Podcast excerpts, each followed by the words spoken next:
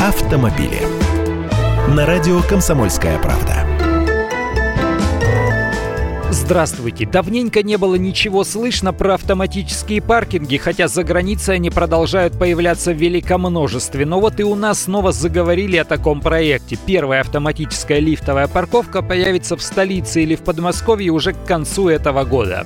Это здание величиной с девятиэтажный дом, но заезжать и подниматься вверх на машине не нужно. Ее просто ставишь на платформу, она уезжает и хранится там внутри. Умная штука и площадь большую не занимает, в отличие от обычных плоскостных стоянок и гаражей. Сами посудите, требуется площадь всего 7 на 7 метров и вмещается в такую башню больше 30 машин. В городах с плотной застройкой, где земля дорогая, а место в дефиците, это самое то.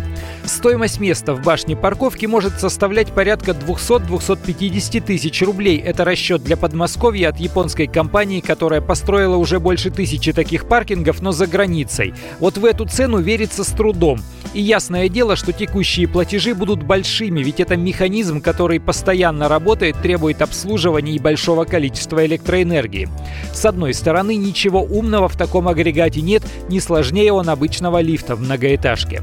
И мировой опыт использования тоже громадный. С другой, у нас и обычные крытые паркинги с красивым названием «Народный гараж» в виде программы так и не получилось довести до ума, и цены там были совсем не народные. Я Андрей Гречаник, автоэксперт «Комсомольской правды». С удовольствием общаюсь с вами в программе «Дави на газ» в 8 утра по московскому времени. Автомобили.